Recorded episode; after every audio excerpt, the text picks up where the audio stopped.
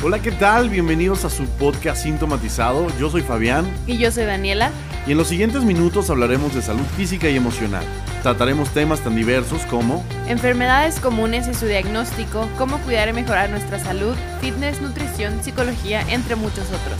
Nos encanta que estés con nosotros y queremos escucharte. Te esperamos en nuestras redes sociales y en nuestra página sintomatizado.com. ¡Comenzamos!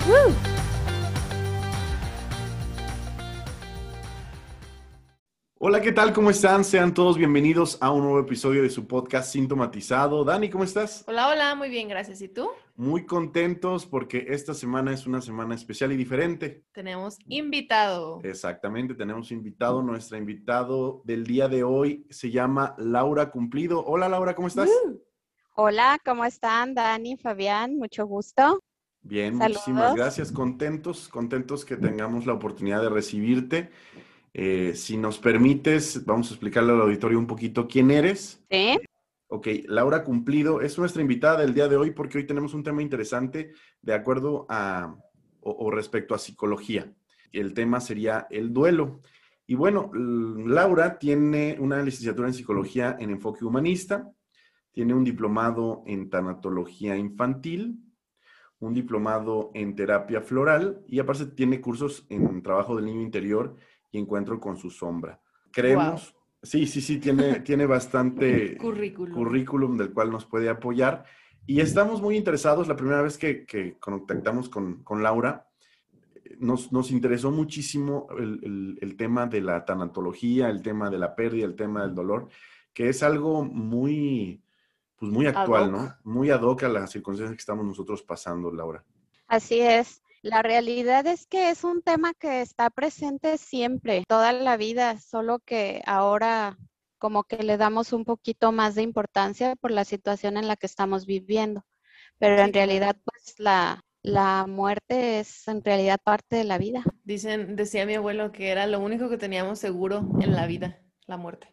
Sí, así yo creo, yo creo que ahorita le estamos, pues lo estamos viendo diferente, Laura, porque de alguna manera antes de este periodo de pandemia, pues sabíamos que era algo que nosotros de alguna manera, pues tendríamos que enfrentar en algún punto, ¿no? Y como que todos teníamos el entendido de que eso iba a llegar cuando tuviera que llegar. Sin embargo, ahora en este proceso de pandemia, pues como que se aceleró para muchas familias tener que enfrentar esto, ¿no? Creo que sí fue algo diferente, algo que estamos enfrentando como sociedad.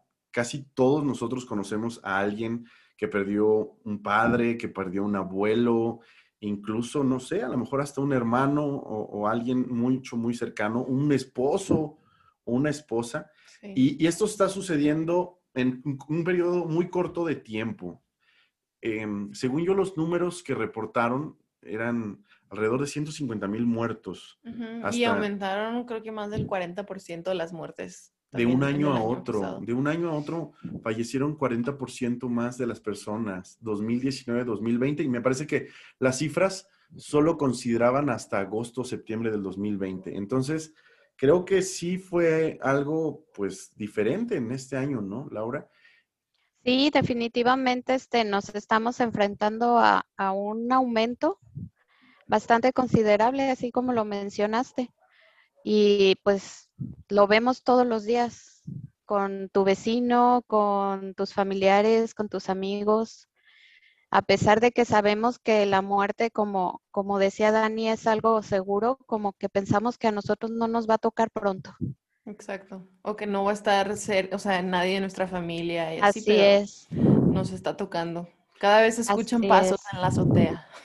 Sí, no, y, y, créeme que pues todos tenemos familiares mayores de edad Incluso mi madre pues, es una mujer mayor de 60 años y yo he estado muy preocupado por ella en estos tiempos en los que pues mucha gente de esa edad se ha, se ha, muerto, ha fallecido. Y todavía sigo nervioso porque aunque ya levantaron los botones rojos y todo, pero pues ella no, no, ha, no deja de estar en riesgo. Me encantaría que ella se pueda vacunar lo más pronto posible.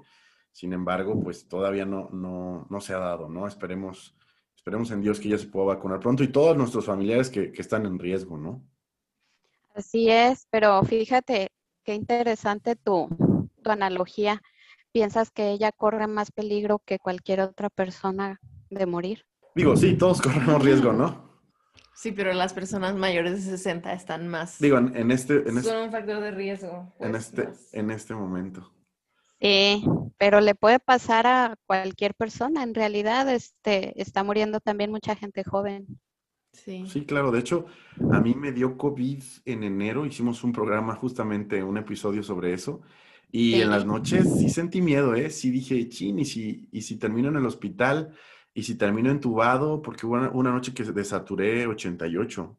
Entonces sí, sí dije, chino, las cosas se pueden poner muy, muy graves. Afortunadamente no tuve que llegar al hospital, no hubo necesidad de, de entubarme. Y bueno, pues menos de tener oxígeno y bueno, pues la libramos. Pero tengo un conocido que pues a los 30 y algo también falleció. Entonces, pues ya tampoco me siento como fuera de peligro porque dicen que una reinfección de COVID es peor aún que la primera, ¿no?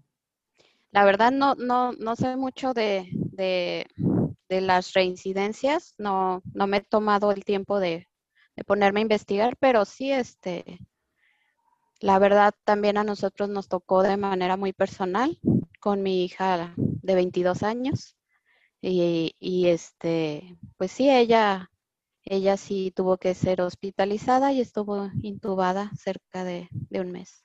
Pero afortunadamente pues ella está bien, ¿no? Y afortunadamente sí, pero sí este, pasamos pues por ese, ese trance tan difícil. Qué bueno que ya está bien. Pues qué bueno, la verdad. Creo que tienes las credenciales en muchos sentidos para platicarnos el tema del día de hoy, tanto académicas como vivenciales y de experiencia. Eh, y bueno, creo que todos, todos en esta, pues en nuestro auditorio a lo mejor han experimentado una situación delicada donde la vida de su familiar o la de uno mismo está en riesgo eh, o incluso haber perdido a alguien, ¿no? Entonces, si te parece, comenzamos. Bueno, ahora sí hay que empezar con el tema. Obviamente, como en todos nuestros episodios, nos gusta explicarle a nuestro auditorio, pues, de qué vamos a hablar. En este caso vamos a hablar del duelo, así que hay que empezar por definirlo. Laura, platícanos un poquito de qué es el duelo, en qué consiste. Claro que sí, Dani. Mira, el duelo es un proceso de adaptación a una nueva realidad en la que tu ser querido ya no está. Ese proceso puede durar alrededor de, uno, dos años, más o menos, en un proceso normal. No es un proceso fácil y en realidad para cada persona es diferente. Es muy individual, depende de los recursos de cada persona, de las circunstancias de la muerte, de si la persona tenía un apego muy, grande, Con, la, con la persona que murió o si no, el apego era más leve. Oye, Laura, yo tengo una duda. Em, el duelo, o sea, el proceso de duelo que estás explicando, ¿necesariamente tiene que ser con un ser querido o puede ser con cualquier cosa? No sé, te robaron tu carro y tu carro que te costó años comprar y amas a tu carro como tu bebé, porque ya ves que hay hombres que dicen, ah, mi Mustang es mi bebé, y así, o un perro, no sé, un trabajo, algo así. ¿También se viven etapas de duelo en ese tipo de situaciones o solo es con personas? No, a cualquier persona con la que tú hayas desarrollado un apego, y puede ser también cualquier objeto o incluso una casa, un carro. Ok, a mí me gustaría desmenuzar un poquito la definición. Normalmente es algo que hacemos aquí mucho. A mí me encantó mucho cómo empezaste la definición. Es la adaptación a una nueva forma de vida. Así es. Eso se me hace muy interesante porque creo que es lo que más nos cuesta trabajo a todos después de perder algo, a alguien o ya sea una relación, ya sea que terminaste con la novia, con el novio, que te divorciaste o que perdiste un familiar, la adaptación a la nueva vida, a la nueva vida, ese es el duelo, ¿verdad? Sí, ese es el duelo, es el proceso. Así es, como un proceso de adaptación. Porque, Otra cosa que mencionabas, perdón, adelante. Así dime, ahorita que dijiste de la separación, de divorcio, o sea, esos también son duelos. Wow. Otra cosa que dijiste es que dependía de los recursos que uno dispusiera, los recursos que uno tuviera, me imagino que para afrontar la situación, ¿no? Sí, por ejemplo, algo que es súper importante para un adecuado proceso de, duelo es la autoestima. Ah, ok, entiendo. Ya ese tipo de recursos. ¿Recursos emocionales entonces quizás son? Sí, de hecho son recursos emocionales, me faltó especificar eso, sí. Pero autoestima, ¿en qué sentido? Porque pues hay muchos adolescentes que, ay, no me gusta mi cuerpo y eso no les ayuda. O sea, ya sé que no les ayuda, pues, pero en, en como en la cuestión del duelo de, ay, no sé, falleció mi papá o algo así y yo nunca me he sentido bien conmigo misma, ¿me va a dar para abajo más? Sí, así es. Este, porque la autoestima no es nada más cómo me siento con mi cuerpo, sino cómo me cuido, cómo ah, me alimento, este, la relación que tengo con los demás es buena. Ah, ok. Oh, ok, genial. La verdad no, no, sabía eso y qué, qué interesante. Otra cosa que mencionaste, que es un periodo de tiempo alrededor de entre uno y dos años. Para una completa resolución, sí. ¿Y si dura más? O sea, hay gente que puede durar más, ¿no? Sí, se llaman duelos patológicos. Ah, ok, o sea, hay varios tipos de duelos. Sí, hay varios tipos de duelo.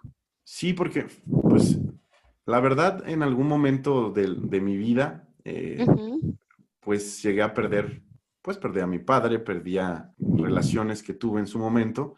Y sí, yo sabía que las cosas no le reparaban tan fáciles. Digo, yo tengo amigos que parecía que sus separaciones las, las revivían, o sea, las superaban rapidísimo, pero en lo personal, yo tuve quiebres largos, o sea, restaurar mi corazón o restaurar mi vida después de una pérdida, pues sí tardaba más o menos ese tiempo, entre un año y dos años. Eh, obviamente lo de mi padre, pues incluso un poco más, ¿no? Pues, pues como mencionas, dependiendo qué tan apegado seas a la persona, es sí, tarda más. Dependiendo del tipo de apego, es el trabajo que, vas a tener que procesar. Ok, yo sé que es una pregunta que a lo mejor nos estamos adelantando, pero como, como lo que mencionaba yo de mis compañeros que, o los amigos que tuve en la vida, que los vi que, que, se deshacían fácil de sus relaciones, ¿serían ellos que realmente lo estaban superando muy fácil o a lo mejor son personas que quizás se engañan a sí mismos eh, y tratan de continuar, aunque siguen, siguen pasando un duelo al el cual no reconocen. Existe el duelo no reconocido, se llama ah, duelo inhibido, pero dependiendo de la situación, o sea, yo no sé si ya tenían, por ejemplo, mucho, mucho tiempo de relación, este, si, si la relación era buena, si de verdad había amor o solo era conveniencia. Entonces depende de muchísimas circunstancias este, como no podríamos como categorizar, generalizar, que no lo estaban viviendo adecuadamente porque depende de las circunstancias. Ah, ok, perfecto. Tendría, tendríamos que ser muy puntuales. Oye, he escuchado que dices dos tipos de duelo, duelo patológico y duelo inhibido. ¿Cuántos más hay? Mira, dentro de lo que de lo que vendría siendo tipos de duelo como tal, son cuatro de hecho, este, es, existe el duelo e, evolutivo, que ese lo pasamos todas las personas desde que somos pequeños, cuando dejas la infancia, cuando haces la transición a la adolescencia. Cuando, te vas a casar y te vas de tu casa. Exacto. Ah, ok, yo estoy pero, ese. es un duelo, sí, claro. Existe el duelo evolutivo, existe el duelo afectivo, que es el de las separaciones, el de, el de los divorcios, que son difíciles de elaborar, sobre todo por las expectativas. Por ejemplo, tú no, tú no te casas pensando, me voy a separar o me voy a divorciar en dos años. O sea, te casas pensando que vas a hacer una vida con esa persona, que, que haces planes, a lo mejor una familia entonces de repente todo se desbarata y es un duelo muy fuerte. Ok, entonces llevamos dos. El primero es el evolutivo. El evolutivo. El evolutivo, sí. Y el afectivo. Ah, duelo afectivo, sí. Y luego sigue el duelo social, que es más o menos el que estamos viviendo ahorita por, por el COVID, porque no puedes hacer todo lo que, lo que estabas acostumbrado, tienes que quedarte en casa, entonces son como, son como pérdidas a lo mejor pequeñas para unos, a lo mejor muy grandes para otros. Y tenemos el duelo personal. Ahí ya entra, este, obviamente, la, la muerte de un ser querido. Pueden entrar también la pérdida de roles. Entra una enfermedad que te pueda limitar, artritis, este, Alzheimer, Alzheimer, demencia, son, son duelos porque a fin de cuentas no es como que tú vayas a perder la memoria de un día para otro, sino que te vas, es progresivo. O un cáncer, es, un, duelo, es un tipo de duelo.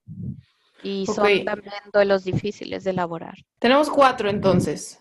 Así es. Evolutivo, afectivo, social. Social y personal. Y, los otros dos que mencionamos hace rato del patológico y el inhibido. Ajá. ¿Esos, es en dónde entran? son como subclasificaciones de las clasificaciones. Así es. Eso, esos son, se consideran duelos normales, ¿sí? Y de hecho esos los vamos a pasar todos eh, en algún punto de nuestra vida. Por ejemplo, yo, yo les puedo dar un ejemplo de, de, de un duelo por enfermedad. Una persona, digamos que pasa por una cirugía, es un ejemplo, y no se puede mover y está desesperado porque ella se quiere levantar, porque no le gusta que lo atiendan o porque no se da el permiso de sentirse querido. Muchas veces pasa y de hecho es muy común. Por eso mencionabas, perdón, por eso mencionabas que los recursos pues psicológicos como la autoestima, te ayudan mucho, ¿no? Sí, así es. O sea, una cirugía de un cáncer de mama con una mastectomía también pues es un duelo, ¿no? Y, yo creo que ese es de los más claro. de existir. Para todo nuestro auditorio, lo que Dani quiso decir es un cáncer de mama donde te retiran un pedazo de tu seno. Ándale. En otras Así Es. O el, o el seno completo también. O el seno completo, exactamente. Sí, ese, ese es un duelo también difícil de elaborar. Ok. Me gustaría darle a nuestro auditorio algunos ejemplos para que ellos se pudieran, pues, identificar, con algunos de ellos. El evolutivo, entonces, estamos hablando prácticamente de duelos por etapas, ¿no? Así es. Etapas abandonadas. Yo recuerdo uno de los duelos importantes cuando me fui de, la, de mi casa para ir a la universidad, pues yo creo que pasé una semana de duelo importante porque dije, ya nunca más voy a volver a, vivir con mi familia como hijo.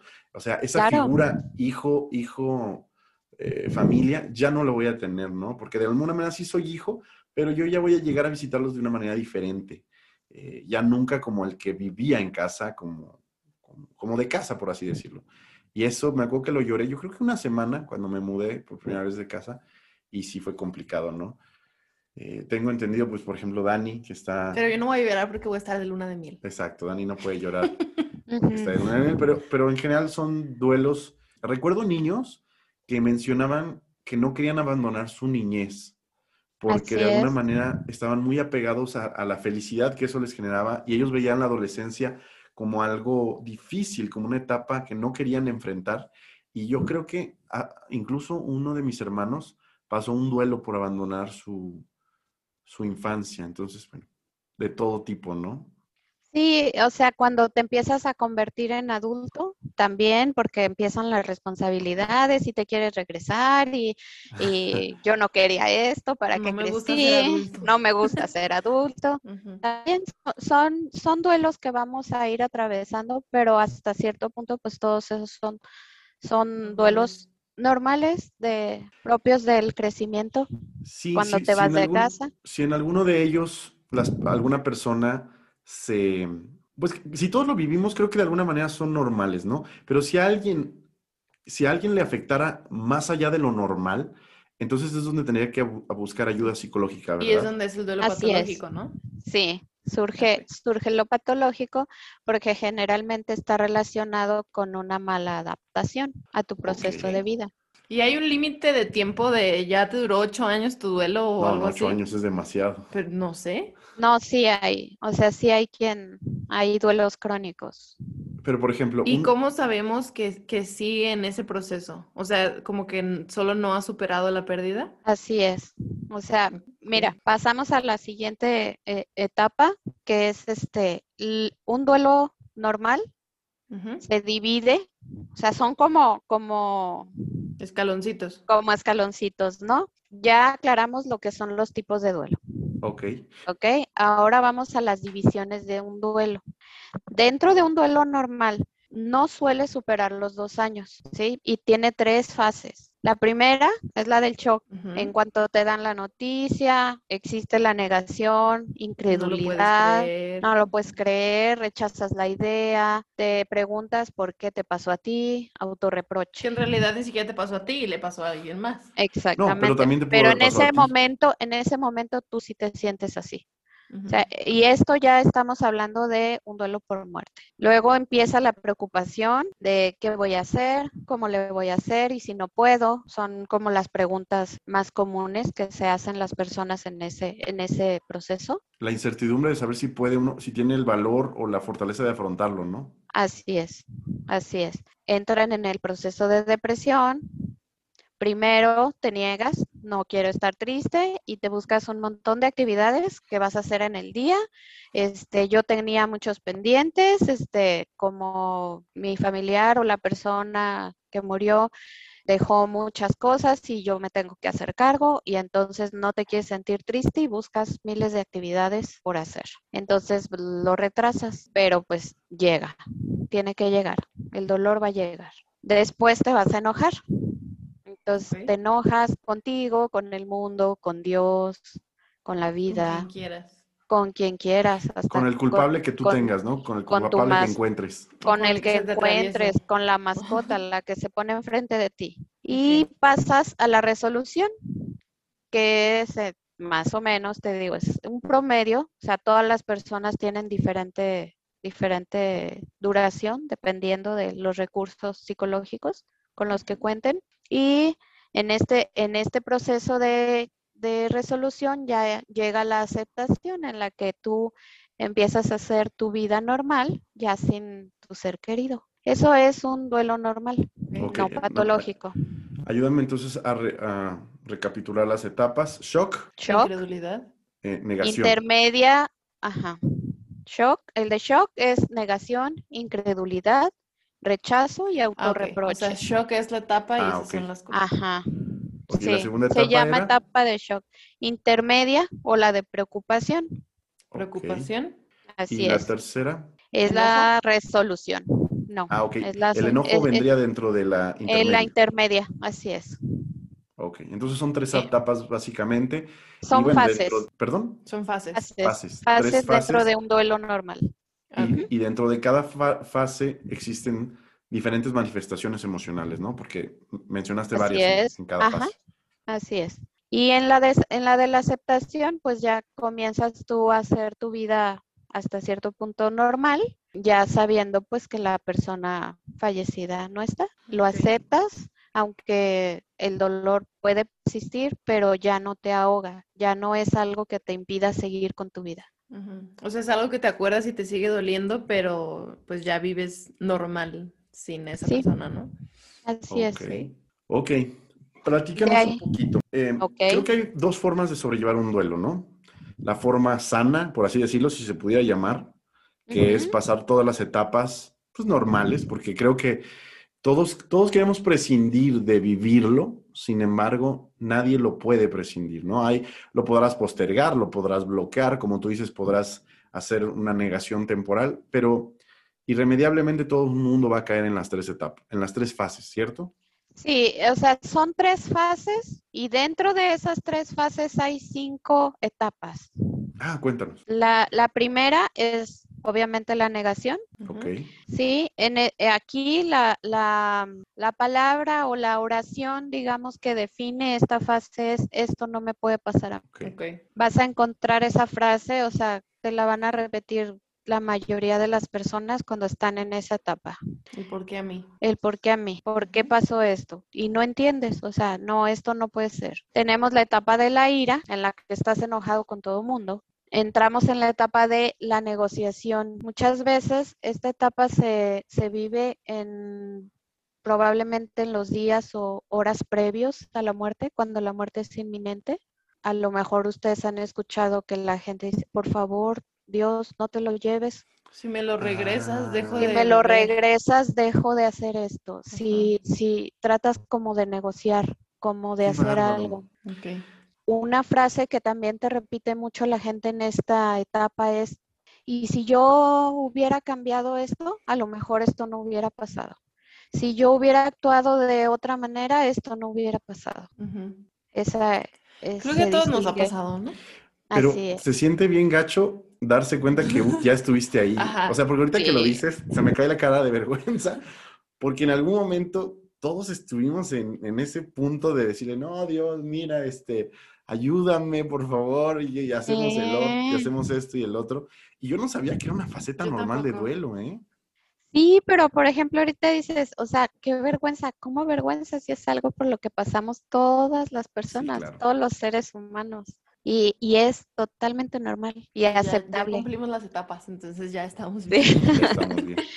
y entonces... nos quedamos en, en negociación. En negociación. Y entonces viene la depresión, la tristeza profunda. En esta etapa, la persona que está en esta etapa se va a aislar de todos, no quiere ver a nadie, solo quiere llorar, cualquier cosa le recuerda a, su ser querido. ¿Y qué pasa si no llegan a esa etapa? Se vuelven duelos patológicos. ¿O qué pasa si esa etapa no es tan como intensa? Es que, contexto, mi mejor amigo falleció hace cinco años, creo que cinco años, por un accidente automovilístico. Pero o sea, ahorita que mencionas todas las etapas, sí me identifiqué con todas, la de, a ver, Dios, pues, no te lo lleves, o si no le hubiera pedido ride a mi casa porque fue, o sea, me dejó en mi casa y luego él chocó y falleció. Pero como que todo eso. Pero la parte de la depresión, yo no, yo recuerdo que tenía como muchas cosas que hacer durante el día y que solo en las noches, o sea, como que yo llevaba mi vida normal, pero solo en las noches era cuando me sentía triste pero no estaba ni aislada ni nada así. Digo, no estoy segura de si solo tuve depresión nocturna o algo así, no sé, porque digo, no creo que ahorita esté viviendo un duelo patológico. No, pero acuérdate que depende del tipo de apego. Yo te aseguro que ah, si hubiera sido probablemente tu mamá, tu papá, un hermano, tu pareja de muchísimos años, era completamente diferente. Por eso te decía que dependía mucho de las circunstancias. Y, creo que también algo que le favoreció a ella es que inmediatamente fallece su mejor amigo, ella es cambiada de ciudad, eh, de locación, entonces creo que ayuda mucho el no estar en el mismo lugar donde sucedió toda la situación, a menos, que, bueno, eso creo yo, a menos que tú digas lo contrario, Laura. O sea, a lo mejor porque tuvo que hacerlo, o sea, y, y esa fue su circunstancia de vida pero tampoco es como lo adecuado que te lo lleves a otro lado porque pudiera ser, pudiera, solamente es una posibilidad, que entonces lo único que pasa es que postergas el duelo. Ok. De todos modos, yo ya viví aquí. Sí, no. no, fue, o sea, no fue lo que sucedió, pero ah, yo ya no vivía allá donde sucedió el accidente. Entonces, sí, entonces, como de este, visita y, Puede ser, o sea, ¿y eso te, te, ayudó? Ok, entonces quedamos, nos quedamos en la depresión. Así es. Entonces, en esta, en esta fase, si, si la depresión es muy profunda, por ejemplo, se distingue porque la, las preguntas que te haces a ti es, ya no está, no sé, mi papá, mi mamá, ya no quiero vivir, este, ¿para qué seguir? Y puede ser que no le encuentren sentido a su vida. Esa es la depresión. Y pues la quinta y última, que viene siendo la aceptación que es la que les explicaba hace unos minutos, en la que tú ya pues aprendes a vivir sin la persona que, cuenta, ya falleció, adaptaste y, ya, te adaptaste a, una nueva forma de vida. Estas etapas no tienen que ser en orden. Ah, ¿pueden ah, ser en desorden? Sí, dependiendo de la persona. A lo mejor ¿Puedes tener la etapa 5 de ya estoy bien y luego deprimirte? Ah, no, esa no. Esa es la única que vas a vivir al último. Pero, pero, por ejemplo, puede ser que primero estés enojado y después te da la depresión, o primero te da la depresión y luego, y luego te enojas, dependiendo de la persona. Por eso les decía que el duelo es único y personal. Cada persona lo va a vivir de diferente manera. Ok. Va, una pregunta. Sí creo que, como dices, bueno, es algo que todos vamos a enfrentar, querramos o no, ya sea eh, por etapas, ya sea por personas fallecidas, ya sea por enfermedades. Pero, como te mencionaba hace rato, creo que si pudiésemos diferenciar dos formas de vivirlo, una una vivencia sana del duelo y una vivencia pues enfermiza del duelo para que nuestro auditorio sepa, porque nuestro auditorio ahorita está escuchando y están tratando de reconocer si, si el duelo que están viviendo en este momento o que vivieron en el pasado, eh, quieren, saber si es algo normal o ya, eh, o ya ellos excedieron o se pasaron al plano de lo enfermizo, de lo patológico. ¿O en qué etapa están? ¿Cómo, cómo, ellos sabrían si ya necesitan ayuda porque ya no pueden ellos solos? ¿Cómo, cómo, cómo lo sabríamos? Bueno, mira, primero te voy a explicar lo que viene siendo los duelos patológicos. Ah, Algunos ejemplos, ¿ok? Tenemos el duelo ausente, retardado o congelado. Tienes mucha ansiedad, niegas la muerte y siempre vives, aunque sepas que no se puede, tienes la esperanza de que, de que va a regresar, de que esto no pasó.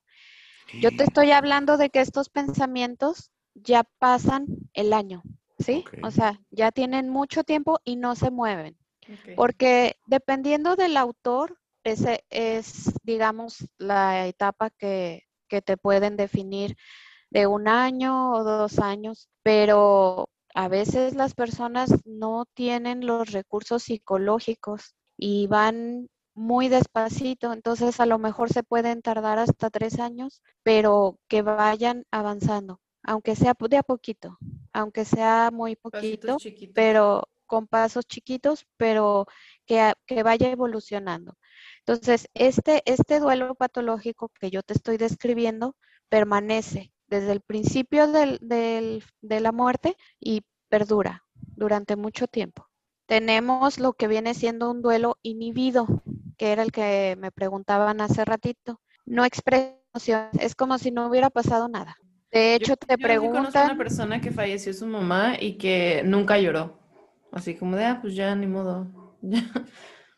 Sí, o sea, digamos, digamos que tú le preguntas, oye, supe que falleció, no sé, un familiar muy cercano y te dicen, ah, sí, pero pues todo bien. Ese es un duelo inhibido. Que en algún punto llega y va a vivir sus cinco etapas, ¿no? Así es, así es. Va a llegar, pero ya no va a llegar normal, va a llegar muy intenso. Ah, ah sí. E, ¿El hecho de, de retardarlo lo intensifica? Sí, es como una olla a presión le vas, le vas, le vas guardando y al final explota. No necesariamente va a explotar en que se va a enojar y va a gritar y va a llorar. Probablemente explote en modo de enfermedad. Sí, es cierto. Y justamente de, de eso hemos hablado en otros episodios. Tenemos un episodio donde hablamos de la conexión emocional de las enfermedades. Así es. y nosotros somos fervientes creyentes en que las enfermedades del cuerpo provienen muchas veces de las emociones. De las emociones, de las emociones así es. Y luego tenemos el, prolonga, el prolongado crónico que, también este, hace rato me preguntaban. Está presente durante más de un año, pero sin evolucionar. Digamos que se estancó en alguna etapa y ahí se quedó. Tenemos el duelo no resuelto, donde existe una fijación de la, de la de la persona que, falleció y se recuerdan las circunstancias de la muerte como si fueran ayer. O sea, estás como reviviendo y reviviendo y reviviendo y, tus pensamientos siempre rondan alrededor de la persona que, ya falleció. Después tenemos eh, el duelo enmascarado, que por ejemplo, algo así.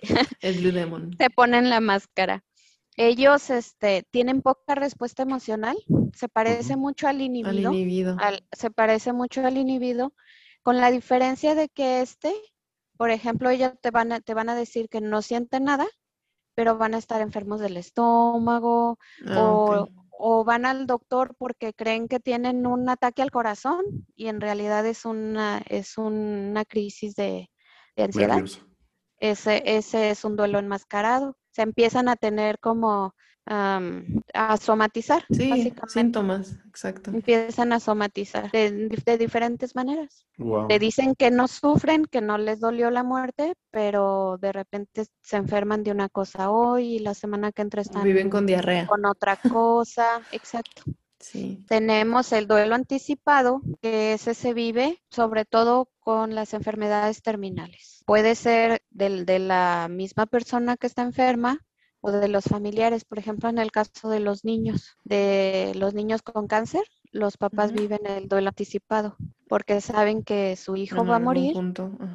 Y todas esas cinco etapas o cuatro etapas menos la de la aceptación o incluso la de la aceptación y luego regresan otra vez a estar enojados y luego vuelven a estar deprimidos, sobre todo si, si si es largo, ¿no?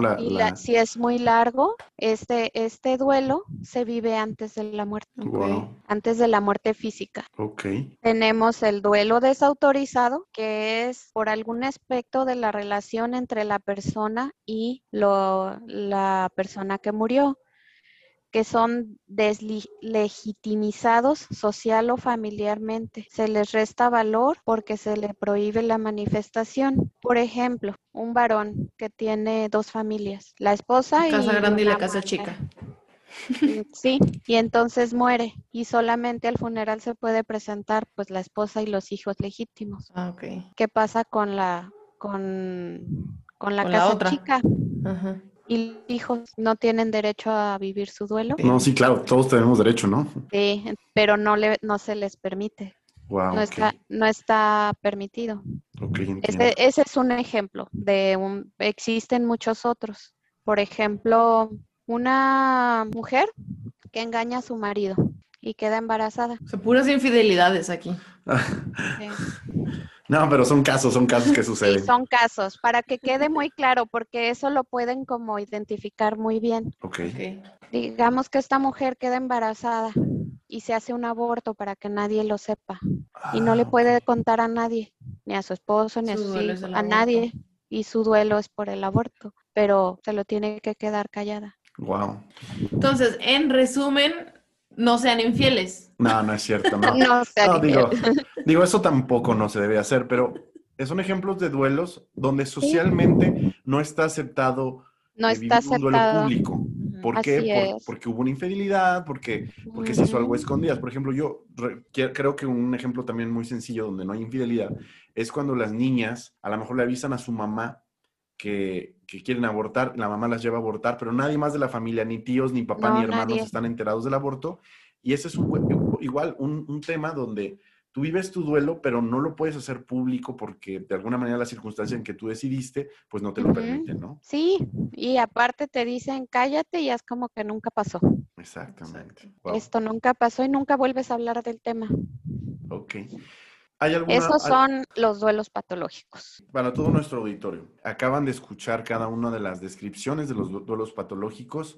Si ustedes se llegan a identificar con alguna de estas etapas, significa que su duelo ya no está siendo sano, porque a pesar de que sea muy doloroso, eh, hay, un, hay una forma sana de vivir este duelo, que es vivir las etapas en su tiempo, en su momento, concluirlas eh, de manera correcta y terminar en la fase de aceptación. Sin embargo, si ustedes permanecen en cada una de estas o ven incrementadas las circunstancias, ustedes posiblemente están en un duelo patológico. Bueno, nada más, a lo mejor algunas características de la, de la etapa de la aceptación para que nuestro auditorio pueda saber que ya, ya la libró después a lo mejor de un año, dos años, incluso más.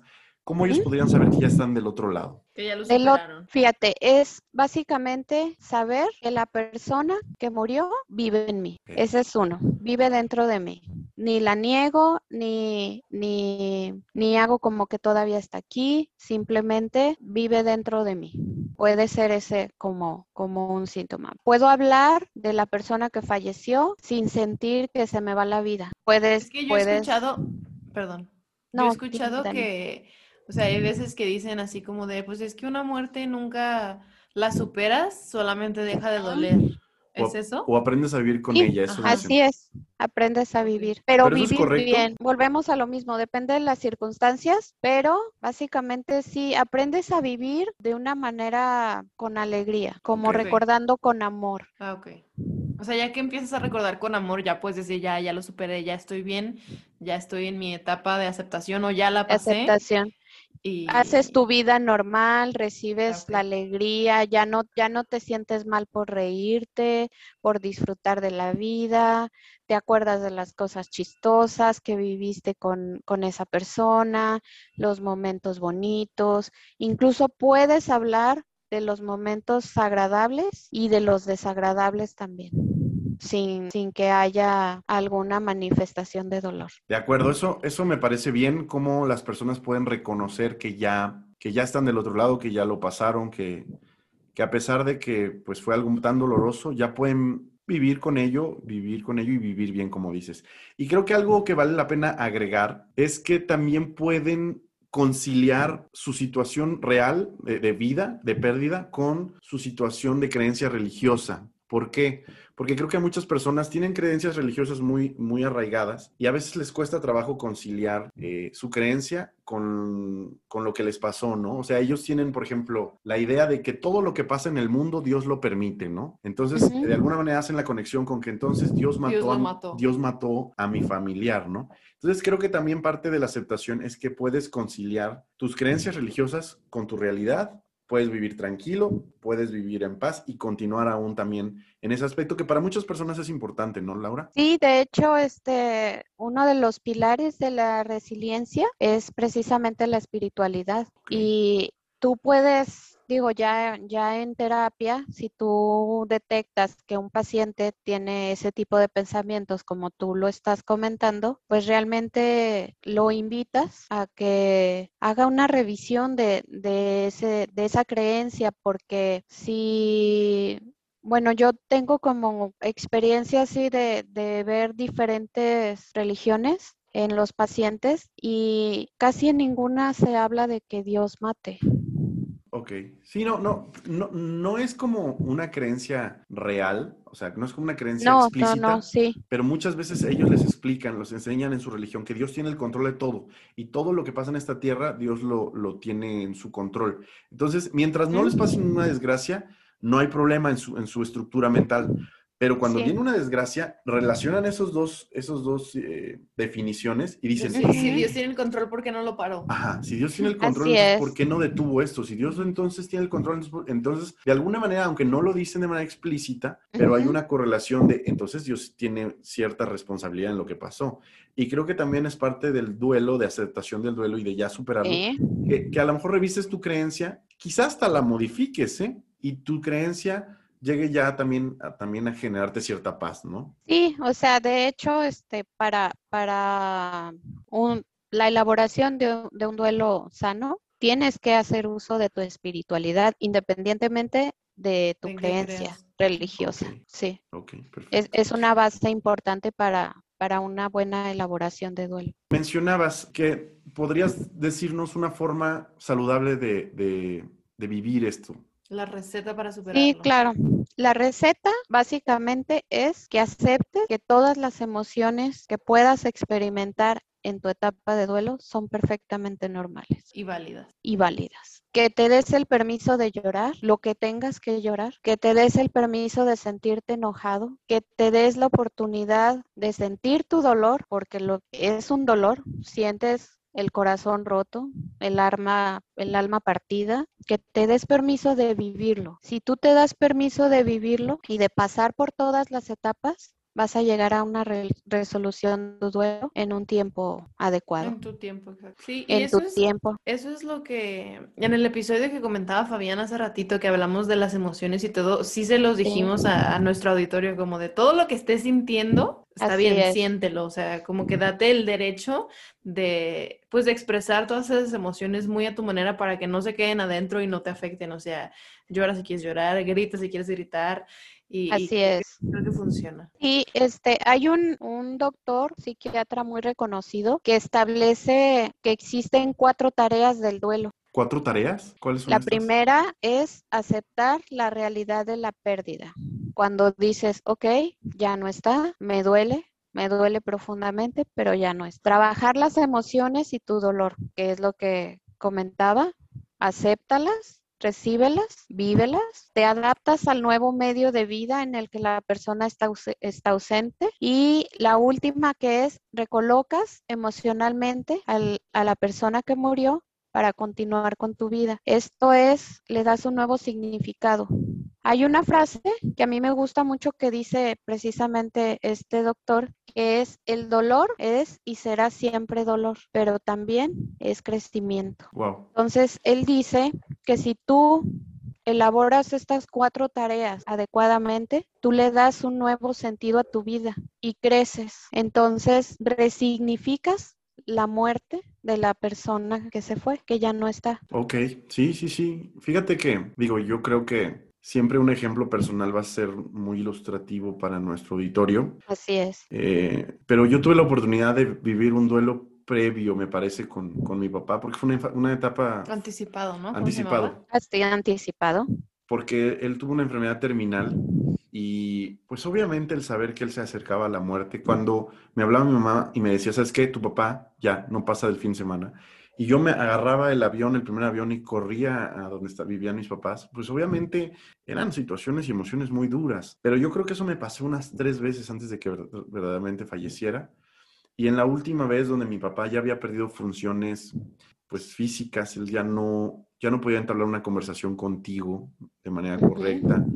Ya, aunque sí te identificaba, pero, pero a veces creo que ya su conciencia no estaba al 100. En algún punto me di la oportunidad de hablar con él antes de que falleciera. Ya no, es, ya no era completamente mi papá, por así decirlo, pero sí, sí tuve la oportunidad de hablar con él, de decirle que lo amaba, de decirle que me hubiera encantado que él me hubiera acompañado en otras etapas de mi vida, pero que yo aceptaba la situación y que me despedía de él amándolo, me despedía de él agradeciéndole por haber sido mi padre, por haber estado ahí, que me perdonara por lo ingrato que fui a veces como hijo. Y digo, uno suelta el corazón en ese momento, ¿no? Claro. Y, y, yo pude vivir mi duelo, o incluso dos días antes de que él falleciera, lloré como no tienes una idea. Lloré, lloré, lloré, lloré, lloré, lloré, lloré. Fallece y yo me, me, dirijo a, a, donde él pues se encuentra eh, su cuerpo. Y recuerdo que yo ya no lo afronté tan difícil, o sea, yo, yo creo que ya había pasado algunas etapas.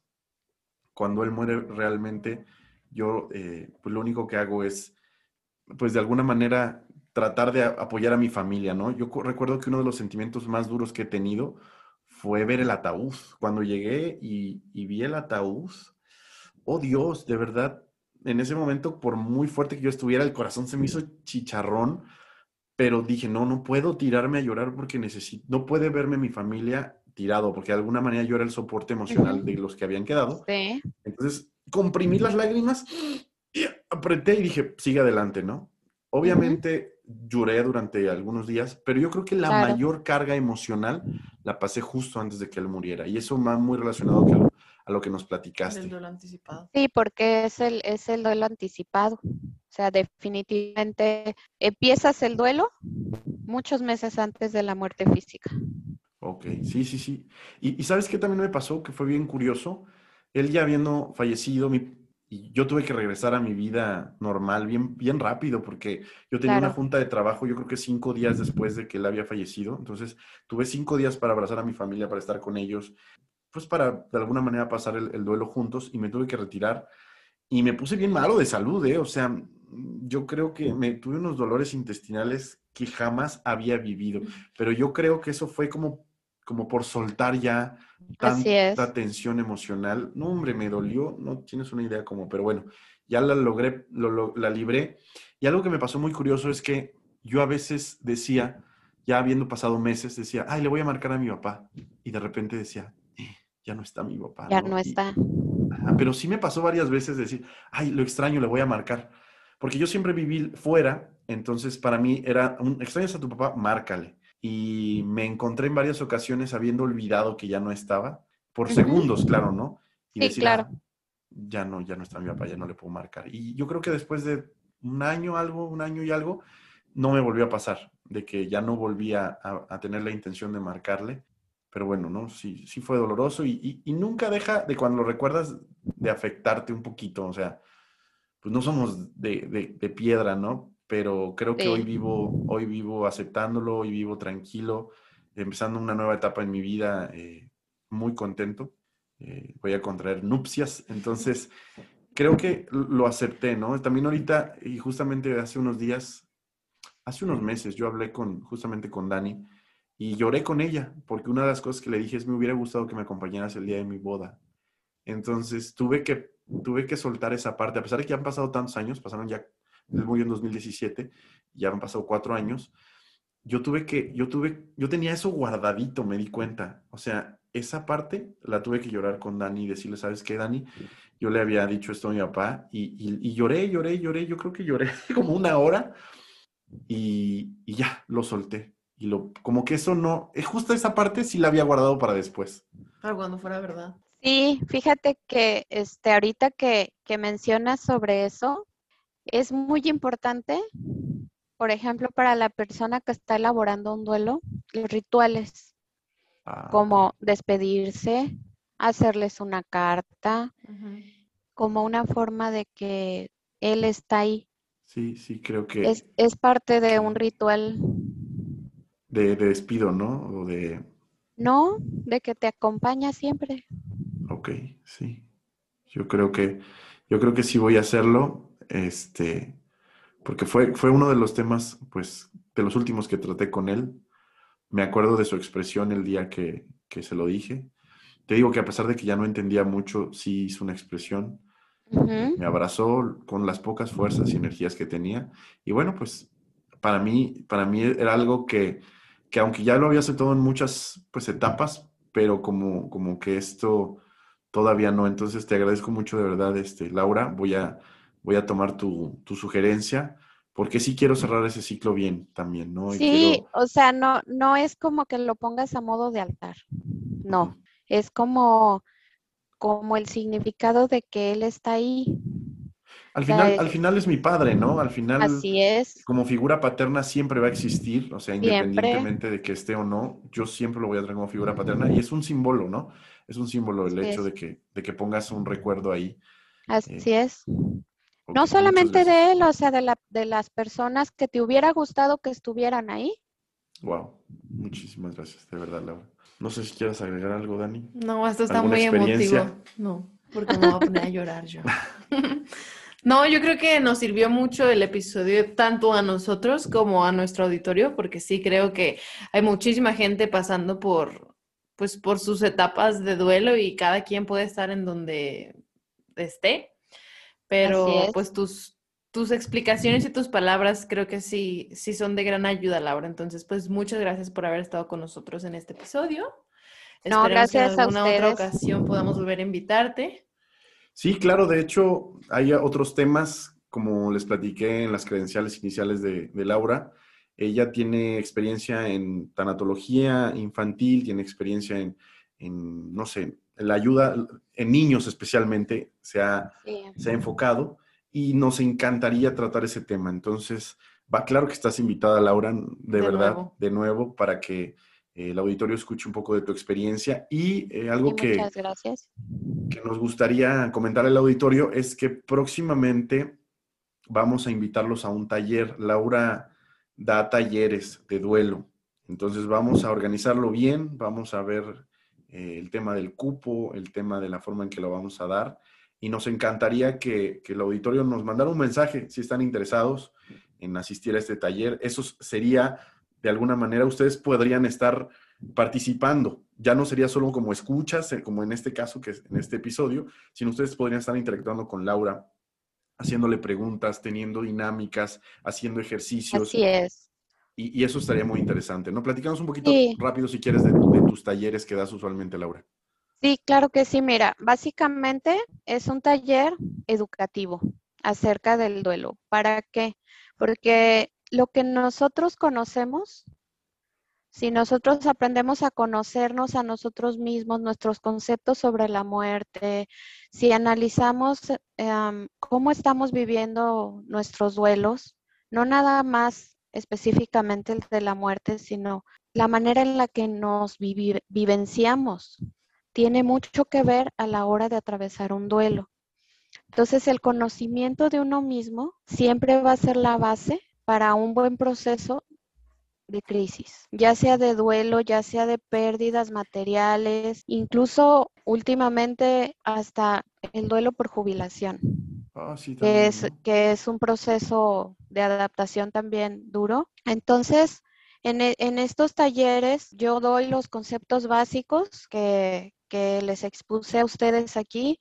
Hacemos dinámicas para ver cómo nos estamos vivenciando, cómo vivimos nuestros duelos, de qué manera vemos la muerte, si la aceptamos como parte de la vida, si le tenemos miedo. Entonces, el taller es totalmente vivencial y puede, y es, es de allá para acá, es dar y recibir. No es conferencia, es, es este pues totalmente vivencial, sí, taller. Pues auditorio ya saben, para todos los que nos están escuchando en otros países, saludos y además, pues como va a ser todo virtual ahora, también ustedes se pueden unir, entonces si son de Argentina, Ecuador, Colombia, de todos esos lugares en donde nos escuchan y hablan español, porque pues sí va a ser en español el taller, porque también tenemos gente en Shanghái, pero pues no, no nos van a entender.